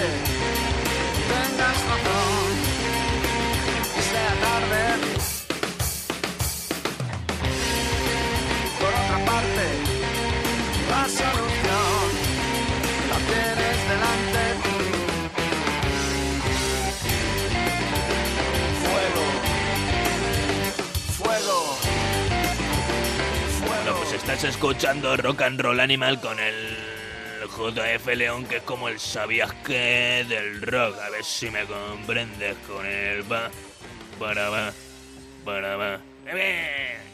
Son ya 30 años los que llevan los del Tonos y este disco Fuego es uno más en su larga trayectoria que a algunos nos suena más a hard rock que a blues, por decirlo, aunque bueno, blues es que hay muchos tipos de blues, eh, desde el del delta, el rural, el Betonian blues, el blues de Chicago, el blues tejano, el, el- en fin, bueno, eh, por puestos a poner etiquetas también nos podemos poner hasta un poco tontos, Es que blues hay- y, y sí. divinos, por eso. Blues hay mucho. Así que lo importante es que disfrutemos de los grupos que les apoyemos y Hendrix Robert lleva un montón de años alternándolo también con, con otros proyectos, por ejemplo, recuerdo ese Hank Bomba sacó un disco de power pop en los 90 con el sello Muster Records. Ha tenido también otro proyecto hace unos años que ahora mismo no recuerdo. En fin, hay que quitarse el sombrero con gente que pelea desde la independencia y lleva su proyecto musical pues de una manera casi vehemente. Necesitamos gente así. Pues sí, si me permites, como llega el Qué momento antes de antes del rincón del blues, quería hacer una recomendación a colación de que en una de estas crisis de hostia, tengo que desconectar, vi la peli de Queen. Entonces, dado que eh, Atención, momento recogida de cable. no, no, no, no, todo lo contrario. Dado que he sufrido, eh, en fin, una especie de acoso y derribo por parte de supuestos fans acérrimos de Queen respecto de que la peli es brutal y que yo no tengo criterio. A ver, la- No, no, no, una cosa. Es que tú opinaste sin haberla visto. no, claro. Yo- y lo clavé. el- el- el- o sea, es que no tenía que haberla visto. Vamos a ver, porque es, una porquería de película. El Fran, eh, eh, digo el Fran. El Fran. El, fan es Giorgio Pantano, nuestro querido Mira. Giorgio. Y yo lo que dije es que a mí, gustándome Queen, sobre todo la primera época, pues eh, me pareció un producto muy disfrutable, muy comercial. De hecho, está petándole, ha sido la película más vista en España A eso iba. en 2018. Pero a mí no, yo no, no, no la disfruté mucho y los, los errores que hay, llaman- esos fallos, esos falta de... Está todo inventado. Sí, El o 95% esa de lo falta que de sale en la peli a mí no me convence. Pero más allá, como si yo fuera eh, experto en marketing y quisiera criticar la estrategia comercial de Brian May y Roger Taylor para forrarse aún más, diría, oye, chapo, menudo par de cremas, porque habéis hecho un producto con el que habéis... Una banda que ya era lo más mainstream, que te podías echar a la cara, lo es más. pero claro, yo a, mí me gusta la música. O sea, a mí las estrategias de marketing me dan igual. Entonces, que de hecho Brian May, un tipo al que admiro y respeto muchísimo, mm, esté detrás de este proyecto me parece absurdo. Que recreen lo que recreen el concierto del Live Aid me parece no, no ridículo lo que lo, lo- que se te ocurre. Pero eso lo dije yo ya. ¿Qué Claro, pero entonces había? a lo que yo voy es a que realmente no puedo entender, o sea, sí Si que puedes- creo que si es una puedes, peli de no Queen. te calientes porque me estás petando el micro. Es una peli de Queen hecha para gente que no conocía a Queen. Eso, es- en eso estoy de acuerdo con todo el mundo. Es decir, si tú no tenías ni idea de ni quién era Queen, ni quién era Freddie Mercury, ni por asomo sabes por dónde respira Brian May, pues la peli te va a encantar y de hecho muy probablemente descubras un universo enorme. Pero por todo lo demás, si eres fan de Queen, la peli solo puede de alguna manera enervarte, porque es que es- para empezar que no se haga ninguna mención a lo que para mí es fundamental en Queen, que es Brian May. O sea, que el sonido de Queen Una salvedad, la película no es sobre Queen, es sobre la vida de Freddie Mercury. Bueno, se llama Bohemian Rhapsody. Da igual, pero es está es la figura, es el protagonista y los demás son personajes Pero secundarios. es que ni siquiera es verdad el lo que se enfoque. cuenta de Freddie Mercury. Y Bien, de hecho, eso, eso es cierto. A mí de esa hecho, falta de rigor me enerva. presentan a Freddie Mercury como una especie de mm, un aspirante a pusilánime manipulable y es, que todo lo contrario. Para empezar, el ejecutivo discográfico que interpreta Mike Myers no existió. Pero es que ya directamente el asistente personal de Freddie Mercury es mentira que ese tipo le lavó el cerebro y todo eso no es así. De hecho, el primer artista dentro de Queen en hacer un disco en solitario es Roger Taylor, en el 81. No, porque está falto de rigor. Entonces llega un Ya punto hay que mil fallos, mil estás errores. viendo la peli y estás pensando, pero es que ya no... Pero son licencias narrativas que se toma la película, Hostia, se van- pues como que lo del SIDA lo anunció antes y en realidad lo anunció después del Life Aid. Pero Sí. sin embargo el hecho de que suene el Who Wants to Live Forever en la película, que, que es sin embargo posterior a la Life Aid, pues narrativamente hablando pues funciona muy bien. Pero si es que incluso ap- aparecen en la película, te plantean como que están grabando el primer disco de Queen y la canción que suena es el single del segundo. Ya, ya, ya, ya. ya. Es No, no, como- no, pero sí, vamos a ver, que es un Pero bueno, despropósito más a, allá. a nivel histórico y cronología Mantengo de mi la opinión sobre... es una basura. Sigo creyendo que era mejor ir a ver la peli aquella de Venom que la de Queen. Y luego quería recomendar el documental que no sé si nuestra audiencia entiendo que lo conocerá, pero bueno, por si acaso. Eh, Days of Our Lives, que es un documental que hizo la BBC, eh, que son dos episodios. Estoy hablando de memoria porque yo lo vi en su día, creo que esto salió en 2011, puede que tenga 8 o 9 años, no lo sé. Y es un documental Sabes espectacular. restar, ¿eh? Te aplaudo. Es un documental espectacular sobre, la, sobre realmente la vida de Queen y muy centrado en la figura de Freddie Mercury, como no puede ser de otra manera. Pero, por ejemplo, aquí se da el lugar que merece a cada miembro de la banda, se habla del productor, de- se habla de muchísimas cosas interesantes y se cuentan algunas anécdotas, como la mítica, en la que eh, Queen se cruzan con los Sex Pistols grabando, grabando todo el Top of the World y Freddie Mercury se, cae- se cae a hostias con Sid Vicious. O sea, ¿Qué dices? a castaña limpia. Freddie Mercury había hecho una entrevista para New yo no lo sabía, ¿eh? Pues ojo porque esto es muy bueno y podrían haberlo puesto en la peli y hubiera sido muy interesante. Eh, Freddie Mercury hizo una entrevista para New Musical Magazine en, en la que él se dejó ir mucho. Su papel de reina, pues bueno, ya lo interpretaba al máximo esplendor. El tipo de New Musical Magazine, eh, creo que es Andy Stewart, pero no me acuerdo, es un- era un, ya un punky en ese momento. Entonces él llegó a una casa del manager de Queen, que era John Reid, el que compartían con Elton John, y claro, ellos habían preparado una especie de buffet, había sirvientes Unos por la casa, unos canapeses. unos canapés, sacaron de picar, estaba Freddie Mercury en plan reina absoluta en un sofá. Bueno, el tipo dijo, estos son, estos son todos gilipollas. Lo cuenta él en el documental, ¿eh? Yo estoy hablando memoria, pero sale el periodista responsable del asunto contándolo. Y resulta que, eh, que Freddie Mercury, en un alarde ya de irse de, irse de madre, dijo, yo estoy intentando traer el ballet a las masas. Entonces el periodista tituló la entrevista en New Musical Magazine. Freddie Mercury, estoy intentando traer el ballet a las masas. Y puso abajo, ¿es este tío un imbécil? Con un interrogante. ¿Is this guy a, a Pratt? Creo que fue el titular. A todo esto, bueno, a partir de ahí realmente empezó la mala relación de Queen con la prensa. Fue cuando ya partieron peras con la es que prensa la inglesa. prensa apestamos, tío. La prensa inglesa en ese momento con No, Queen. la prensa bueno, inglesa siempre, pero... el caso es que luego, grabando el Top of the World, estaban en el mismo estudio que los Sex Pistols y, por lo que sea, estaba, estaba en, en la pecera Freddie Mercury y apareció Sid Vicious y le dijo, ¿qué? ¿Has traído ya el ballet a las masas? y ya claro, pues hubo que... pues, se cayeron a castaña limpia y hubo que separarlos.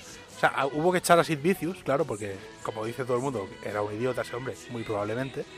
y agarrar a Freddie Mercury que lo mataba. O sea, tú calcula la movida. Eh, Hubiera estado guay que apareciera en la película, pero bueno, es, un, es uno de los detalles que cuentan en, esta, en este documental, Pues que eso- es muy interesante. Por eso yo no entiendo que gasten 15 minutos en replicar plano por plano el Live Aid cuando podían haberlo puesto la primera canción en los créditos y haber acabado la película con Pero él es que saltando al eso escenario. está remezclado y, está, y yo creo que eh, la voz... El acople, el acople no está. ¿Cómo sabes esas fricadas, tío? Pero porque yo he visto el- porque yo he visto el Live Aid un millón de veces sin ser fan de Queen.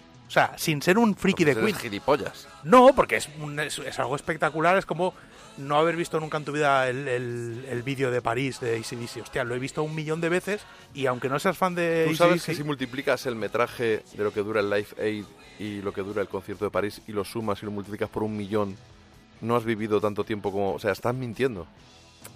Ya lo sé. Pero me refiero que hay No muchos tienes vídeos... ninguna credibilidad, Es como la actuación eh, la actuación mítica esta de Guns N' Roses en ¿Dos millones de veces? Quizá. No, pero hay vídeos míticos de bandas míticas que has visto muchísimo, por, aunque no quieras. ¿900.000 veces, quizá? No, pero bueno, eh, uno de ellos es el Life Aid de Queen. Entonces, que lo recreen con un tipo pequeñito que ni se parece a Freddie Mercury ni me interesa que se parezca. Es que no sé. Es como yo me voy a casa y me pongo el Life Aid y no estoy viendo, no voy a vengo al cine a verlo y, y realmente no sé, tío. Es que me descolocó muchísimo ver la película. Pero bueno, yo solo quería recomendar los eh, Days of Our Lives, que son dos documentales, una de una hora cada uno, muy interesante. También hay un documental porque, por cierto, todo lo que cuentan de cómo de todo lo que cuentan de cómo se hizo A Night the Opera no es cierto nada, excepto que Freddie Mercury apareció en el estudio. Dame de- más Galileos. Sí, eso es lo único que es verdad, porque grabaron en seis estudios a la seis estudios a la vez, todos a 20 minutos de casa de cada uno. Pues claro, que tengan gente la- que tengan la gente que cuando escucha, eh, Bohemian Rhapsody es una canción grabada sin que nadie, excepto Freddie Mercury, que de hecho iba improvisando mientras les pedía que grabasen, sin que nadie la tuviese en la cabeza. Nadie sabía lo que estaba haciendo. El único era Freddie Mercury. Entonces, cuando grababan cosas sueltas, eh, claro, Roger Taylor le dijeron, no, más galileos y más agudos. 30.000 veces, al punto de que la cinta casi estaba transparente. Y esa canción, que es espectacular, está grabada sin que nadie sepa lo que estaban haciendo, a excepción de Freddie Mercury, que sería bonito de contar en la peli y tampoco, Pero, tampoco eso- se cuenta. pero tú entiéndelo, vamos a ver. Para la masa, y no lo digo de una manera despectiva, sino gente que no son unos flipados de la música como nosotros, es una historia chula de un músico con sus emociones, con su rollo con su padre, con Sí, la salida del armario y, y, y cómo su grupo pues se va hacia arriba, hacia arriba, hacia arriba y, y lo peta.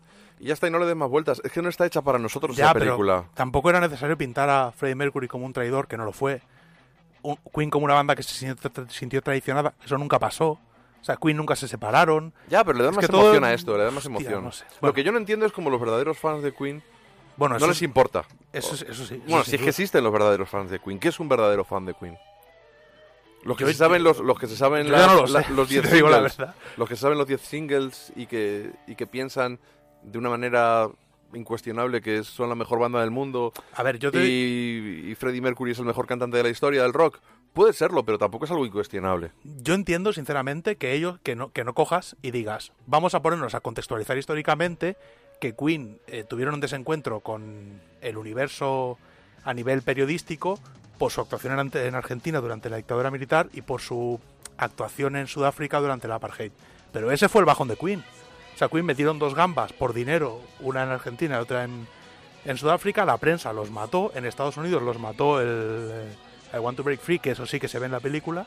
Y curiosamente, los uno de los primeros resurgires de Queen, antes de empezar a grabar otra vez, después del Life Aid y después de la gira mítica por Europa que hicieron en el 86, fue la película Wayne's World. Por eso sale Mike Myers y dice, nadie va a mover la cabeza nunca con esta Sí, canción. sí, cuando están en el coche Eso es un haciendo guiño, el playback, evidentemente. Porque así fue como en Estados Unidos la gente se reenganchó a Queen. Y oye, y gente de mi generación, que somos un poquito mayores que, que tú, yo ya te dije, yo creo que les descubrí quitando algún single con la película de Los Inmortales. Con el Yo con disco A Kind of. Magic. Yo las Olimpiadas de Barcelona. O sea que, bueno, acabamos de llegar al momento más esperado de este programa. ¿Cuál es? El Rincón del Blues con Dolphin Riot. El momento más esperado. Sí, el rincón del blues de Dolphin Riot. No sé si es más esperado, pero bueno. Sí, no, te lo, te lo digo. O sea, es, eh, eh, las redes sociales bullen. Bullen cada vez que surge esta sección. Pues bueno, pues vale. ¿Dó- ¿Dónde nos vas a llevar hoy, Dolphin? El origen de esta sección de hoy está en las redes sociales también. Porque, No jodas. Sí, el otro día, eh, un día de este mes de enero pasado, en 2019, Jeff Bridge estuvo a bien subir un teaser de lo que parece ser, con la información que yo tengo hasta ahora, lo- un teaser de un anuncio de la Super Bowl. Ya, pero, nosotros- a- a, interpretando- nosotros nos pareció que, que volvían a hacer una segunda parte de Gran Claro, Lebowski. porque estaba interpretando al Nota, a de Dude. Entonces, claro, este mítico personaje de la película de Gran Lebowski, de los hermanos Cohen, me condujo a volver a ver O Brother, que Yo no lo he vuelto a ver, la vi en el cine y no la he vuelto a ver. No es mi peli favorita de los hermanos Cohen, pero es la peli de los hermanos Cohen que toca el tema que más me interesa, que es la vida en el Mississippi eh, a principios del siglo pasado. Entonces, de hecho, en la peli incluso se ve cómo inundan el valle para electrificarlo y demás. Más allá de todo esto, película legendaria, banda sonora legendaria, ganadora de un Grammy de T-Bone Barnett. Y en ella aparece Chris Thomas King, el músico, interpretando a un tal Tommy Johnson. La canción que él interpreta en la canción, de hecho, es una versión de. En realidad es una versión de Skip James. Pero Tommy Johnson es un personaje real que existió y vamos a escuchar ahora el Canet Hit Blues de Tommy Johnson.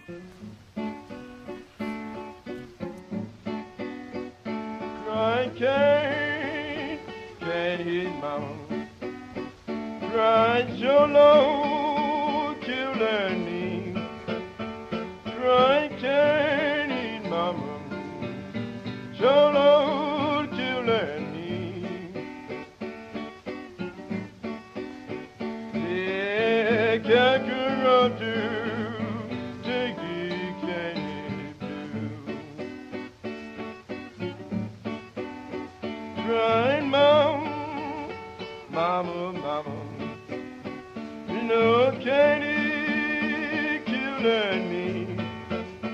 Crying, mama, mama, mama, crying, Katie killing me. Katie, don't you cry, baby, never die.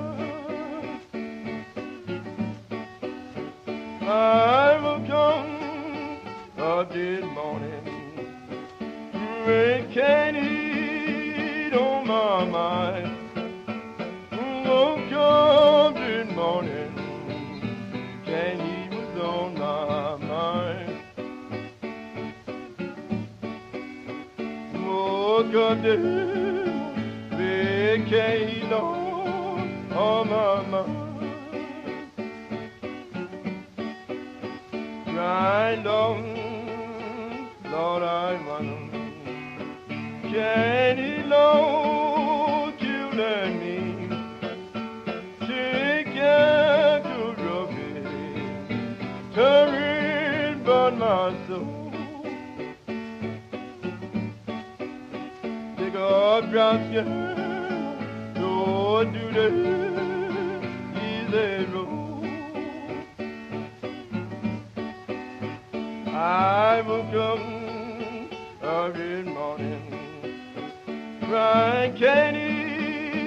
round my bed.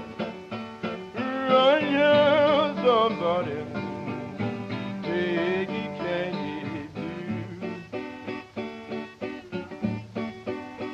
Run here, son, and take the candy blue. Cry, mama, mama, mama. Cry, candy, killing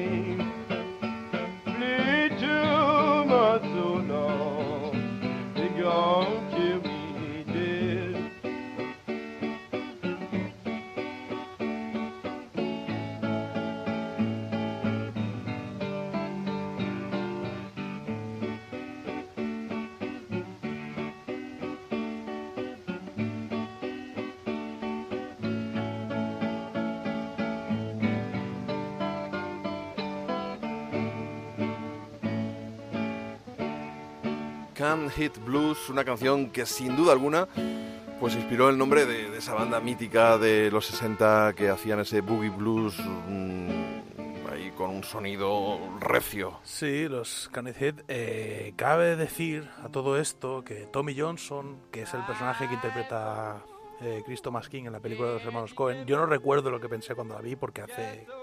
No sé cuándo hace que la vi por primera vez, pero mucho. Yo creo que la viste antes de nacer. No, pero la peli es del 2000. Entonces, Ahora, pues más o menos. no sé ni cuándo la vi. Sé que no es la primera peli de los Sé que es la típica peli de los Cohen que cuando yo la vi ya había visto gran parte de su filmografía. Y mm, cabe destacar que a lo largo del tiempo, porque originalmente sí que recuerdo que cuando yo era un chavalico y la vimos, eh, dimos por hecho que era una versión de Robert Johnson. Porque el personaje cuenta que en la película que lo recogen cerca de un cruce y le preguntan ¿qué hacías ahí? Y el tipo dice es que había quedado anoche con el diablo para venderle mi alma. Realmente Tommy Johnson es un tipo muy peculiar y es un vamos a deconstruir un poco la figura de Robert Johnson. Hoy vamos a hablar de dos músicos, el primero Tommy Johnson, nacido en 1896. El tipo este en realidad es de una familia de músicos. Él nació en Terry, en Mississippi, en la plantación de George Miller y ahí empezó a tocar la guitarra con su hermano Ledell. Con su hermana, su tío también era guitarrista. Bueno, mm, se mudaron a la zona de Crystal Springs, también en Mississippi, y empezaron a dedicarse a la música a la vez que eran granjeros, a sacarse un dinero extra. En Crystal Springs, de hecho, tenían nombre como los hermanos Johnson y la gente iba a Nada que ver con Robert Johnson, ¿eh? Nada que ver con. Robert Johnson. Finalmente, más o menos en 1916, eh, Tommy Johnson se casa y se mudan al cerca del río Yazoo, el río Yazoo en Mississippi. ¿Por qué decimos el río Yazoo y no el río Mississippi? Pues porque el delta del Mississippi en realidad no es un delta. El delta del Mississippi es una, un valle entre dos ríos, el río Yazoo y el río Mississippi. Es como las orillas del Nilo en realidad. Entonces es una zona... Hay, eh, tengo por aquí apuntado el nombre de cómo se llama esto en términos geográficos, pero como no somos expertos tampoco importa demasiado. Es una zona preparada para que cuando crece el río se inunde y, con- y, bueno, haga más fértil la tierra. De ahí que se le llame el delta del Mississippi. Una pero- llanura aluvial, quizá. Una llanura aluvial, eso es lo que es. Menos mal que tienes una persona culta al lado. Entonces, como os estaba contando, Tommy Johnson se muda a esa zona, coincide... Blasco Ibáñez hizo ayer- allí muchas novelas. El, el arrozal de... Es como el de Levante, pero... En fin, coincide que en esa zona justo, en donde empezó a vivir y a hacer vida con su, con su mujer Maggie Bidwell, vivía Charlie Patton, la auténtica leyenda. Eso estaba muy cerca de la plantación Dockery, en donde estuvo Henry Sloan, en donde también vivió posteriormente Robert Johnson, allí lo llevó Willie Quería hacer un apunte. Tú has hablado antes de, de 1916 y John- Robert Johnson nació en el 11, si no me equivoco. Claro, porque... de- Quiero decir, para que veáis que, que hay cosas en la, en, en la historia del blues Sí. antes de Robert Johnson y que Robert Johnson era un chiquillo no solo cuando esta gente ya estaba dando vueltas. Mm, Vamos hoy, dentro del amor que tenemos por Robert Johnson, a deconstruirlo un poquitín.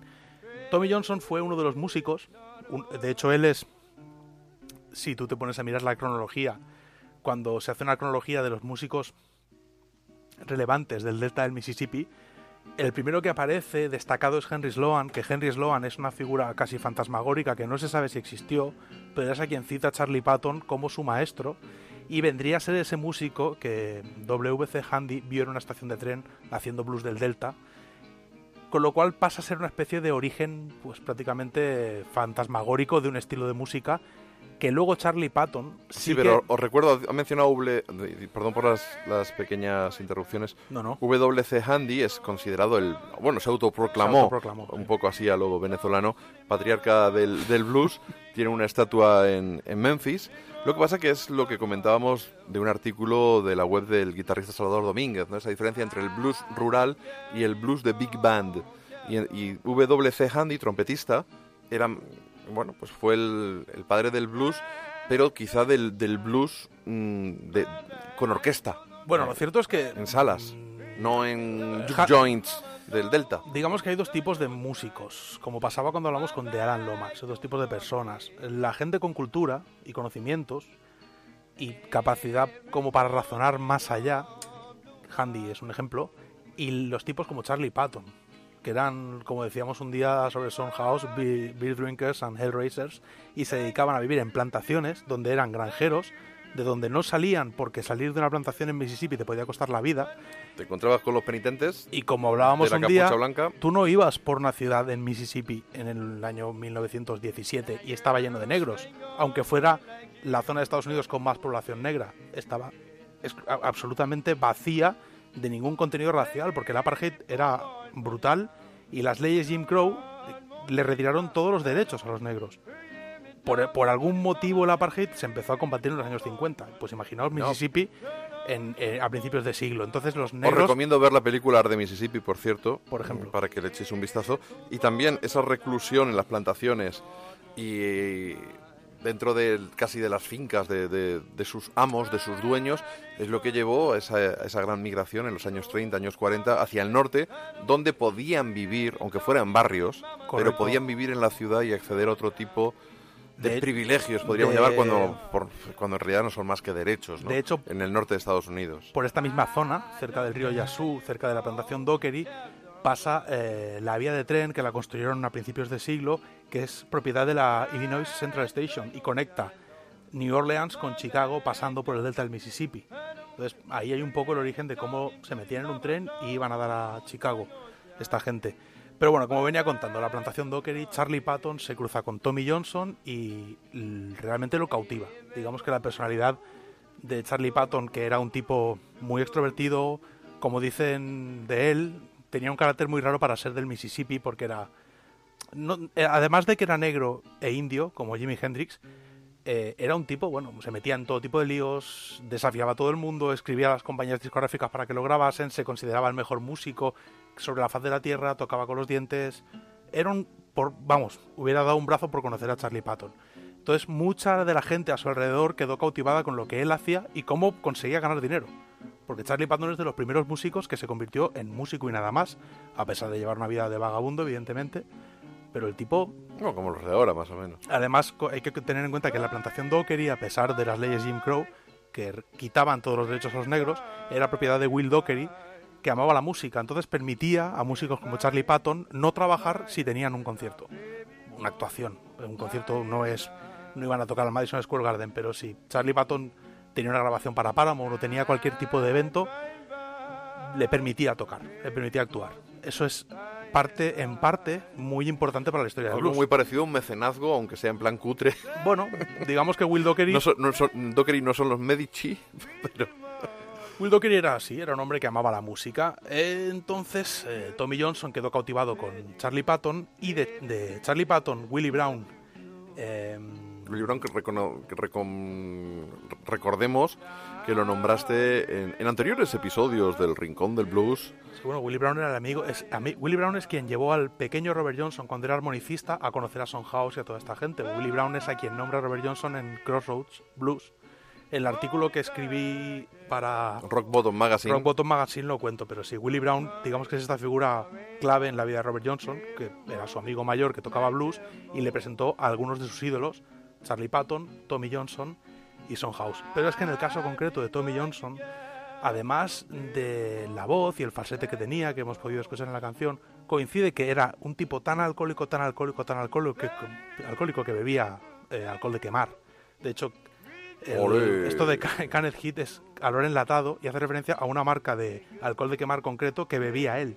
Y de eso va la canción. Eso te fulmina el cerebro y cualquier órgano Porque es, es- es alcohol desnaturalizado, con lo cual es venenoso, pero si lo consumes en la medida justa, solo te intoxica etílicamente. Ahora, el cebollazo, pues tú calcula un tipo que iba por el Mississippi con la guitarra, eh, llevando esta vida de vagabundo y bebiendo alcohol de quemar. Ese era Tommy Johnson, que aprovechó... Esto ni el Night Train de, de los Guns N' Roses, Ay, ay. que El tipo estuvo 90 centavos en el entre Sunset. 1916 y 1917 aprendiendo a tocar la guitarra de Charlie Patton y Willie Brown y después se dedicó a vagar hasta el 1920 entre Mississippi, Arkansas y Memphis, Louisiana. Arkansas. Arkansas. Es el tipo se dedicó a viajar como alcohólico que era y no fue hasta 1928, después de regresar a Mississippi y retomar su carrera con su hermano Ledell, que consiguió ir a grabar. Grabó 14 canciones, entre ellas el Canecet Blues. Luego en 1929 volvió a grabar, esa vez para Paramount, con ayuda de Charlie Patton. Y a partir de ahí ya mm, su afición por el alcohol y por las mujeres, porque siempre se dice Tommy Johnson que era un womanizer, o sea, era un, un mujeriego de los que, bueno, en fin, podemos, podemos imaginar a lo que se dedicaba, ya quedó totalmente perdida la posibilidad en el tiempo de que volviera a grabar. Eso sumado a la Gran Depresión, pero bueno, Tommy Johnson quedó totalmente al margen de los circuitos con alguna posibilidad comercial dentro del blues por sus aficiones, pero aún así fue una influencia seminal para la mayoría, entre ellos Robert Johnson, porque Tommy Johnson ya contaba, lo, nos lo, nos llegó- ya ha llegado a nuestros días a través de su hermano, ya contaba que en un cruce de caminos se encontró con una figura oscura, una figura negra y alargada, que le afinó la guitarra, tocó para él y se la dio, concediéndole así un- el deseo de tocar la guitarra, en fin, mejor que nadie. De alguna manera, él Pero esa es la leyenda en realidad que se cuenta de Robert Johnson, ¿no? bueno, de Robert Johnson se cuenta que él tocó, o sea, vendió su alma a cambio de ser el mejor guitarrista de la tierra. Tommy Johnson como que se cruzó con ese tipo sin pretenderlo y le concedió algún tipo de poder, pero no el de tocar la guitarra, porque Tommy Johnson lo que era, eh, se- hasta nuestros días ha llegado como uno de los cantantes con, con más rango vocal y con más capacidades dinámicas en, en el delta del Mississippi. El problema que tenía eran sus aficiones, que para que te consideren un alcohólico, todos esos, es que tienes que ser un Darle crema- al piste, pero bien, ¿eh? pues ahí está Tommy Johnson, que no es el único. Hay otro referente aún más grande. Hay otro tipo que borró su nombre real de la historia para convertirse en una leyenda en la sombra y que además se vendió abiertamente y premeditadamente como el, eh, el hijastro del demonio. además del hijastro del demonio, algo que a mí me, me encanta, es The High Sheriff from Hell. O sea, hay que tener en cuenta El puto amo del infierno, vamos. que era eh, un tipo que se vendía a sí mismo en, en San Luis, en eh, Illinois, como descendiente familiar directo del demonio, eh, una especie de representante en la tierra, y este era Pete Whitstrow. Este hombre es seminal en la vida de Robert Johnson, aunque poca gente lo suele decir. Es curioso, yo he leído muchos textos en los que no se le menciona, y sin embargo, incluso la canción Hellhound on My Trial de Robert Johnson es una revisión de la canción que vamos a escuchar ahora, que es Police Station Blues, escrita por este hombre, que dedicó toda su vida, toda su vida dentro del blues, a intentar venderse a sí mismo como un enviado del diablo a la tierra, mm, básicamente para interpretar el blues y sembrar el caos. De hecho, hay una película de 1970, una Black Exploitation, que mm, se llama como él, pero no va sobre él. Lo divertido de esa película es que toman la figura de, de Wistrow, que está considerado incluso precursor de los artistas por su forma de- por sus letras y su forma de venderse a sí mismo, precursor de los artistas de hip hop de los 90. O sea, cuando lees a ciertos musicólogos lo, lo citan como un precursor en los años 30, porque no hay grabaciones de él hasta 1930 en Chicago.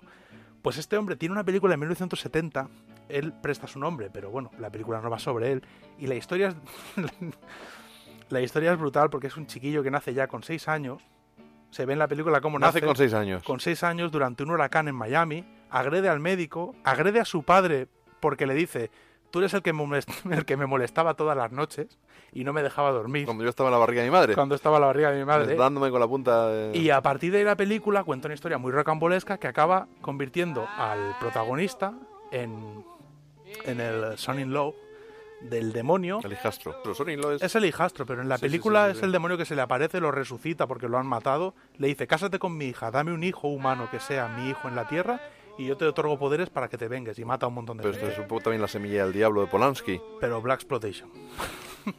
y el prota es el al que le encargan ir a la tierra, casarse con la hija del demonio, que tiene una hija, y tener un chiquillo que es el nieto del demonio. O sea, la peli no tiene desperdicio y está en YouTube seguro. Yo la he visto en internet gratis. Nos hacemos un programa doble con esta y con el Crossroads de, con el, del Karate Kid del Chimino. este. Pues por ahí, por ahí va, por ahí va la peli. Pues bueno, aquí lo dejo. Podéis buscar, es, es interesante, hay poca información, sobre todo sobre Tommy Johnson, pero es interesante porque son dos, dos auténticos iconos muy en la sombra que han quedado muy, muy realmente muy fuera de todo, de todo reconocimiento porque Robert Johnson se ha convertido en una figura que lo engloba todo. Pero aquí vamos a escuchar este Police Station Blues, que es el, origen del Hellhound on My Trial, que es uno de los clásicos absolutos y demoníacos de Robert Johnson.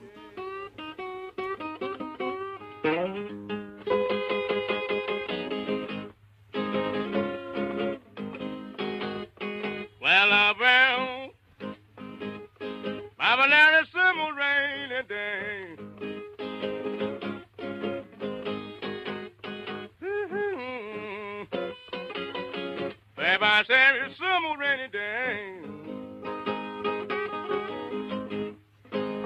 Well, well, now you're gonna be sad rain. Babe, now you walked away.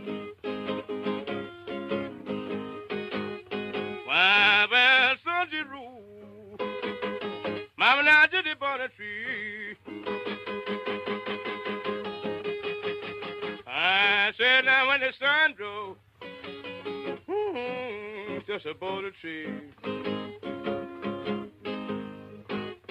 Well, I went to the police station and asked them, I don't give me my little girl, please. Now, now, your days so lonesome. Mom, your nights so dreadful long. Ooh, crying. Ain't I mean it? Babe, now your nights so dreadful long. Well, well, been so many lonesome days. Well, since I'm been gone.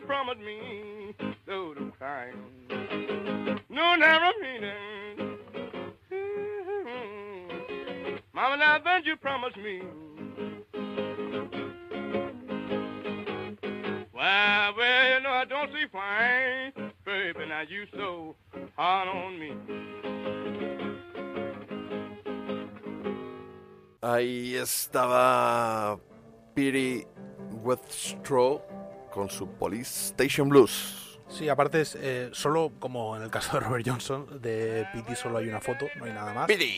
Y su discografía es bastante extensa, tiene bastante material, no así Tommy Johnson, que como he comentado, debido a que entre chupito y chupito de externo de alcohol de quemar, iba diciendo por ahí que el diablo le había concedido poderes.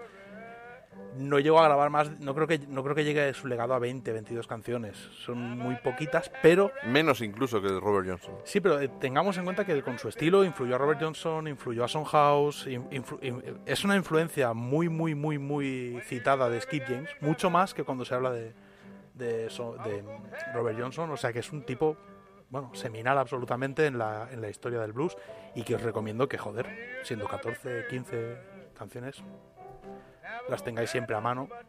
Un día, un día malo, pues un chupito de alcohol de quemar y blues del Delta. Y eso te, vamos, te anima seguro. Vamos a ir despidiéndonos con una banda que nos apasiona, son Cápsula, esos Connie y Martín afincados en Bilbao, son medio bonaerenses, medio del, del bocho, y tienen un, un disco que se viene, como dicen los argentinos, del cual tenemos un vinilo de adelanto, que es una virguería que nos han mandado la gente de Gastelupeco Hot Sack, su sello discográfico, Son enormes, eh, cápsula. en directo de lo mejor que podéis ver en vuestra vida. No, y para mí, lo digo siempre, Sex Museum y Cápsula son las dos mejores bandas que ha habido en este país y que habrá mientras yo esté vivo. Forever and ever. Yo lo que les he visto hacer a ellos no se lo he visto hacer a nadie más. O sea, de hecho, la sensación de que te borren del mapa solo la he tenido con, tocando con Sex Museum, compartiendo cartera en un festi y decir, yo no salgo. Yo, yo, no- yo paso, o sea, que sea que toque otro. Y cápsulas son, en fin, quien no los conozca, que por favor haga, haga por conocerlos.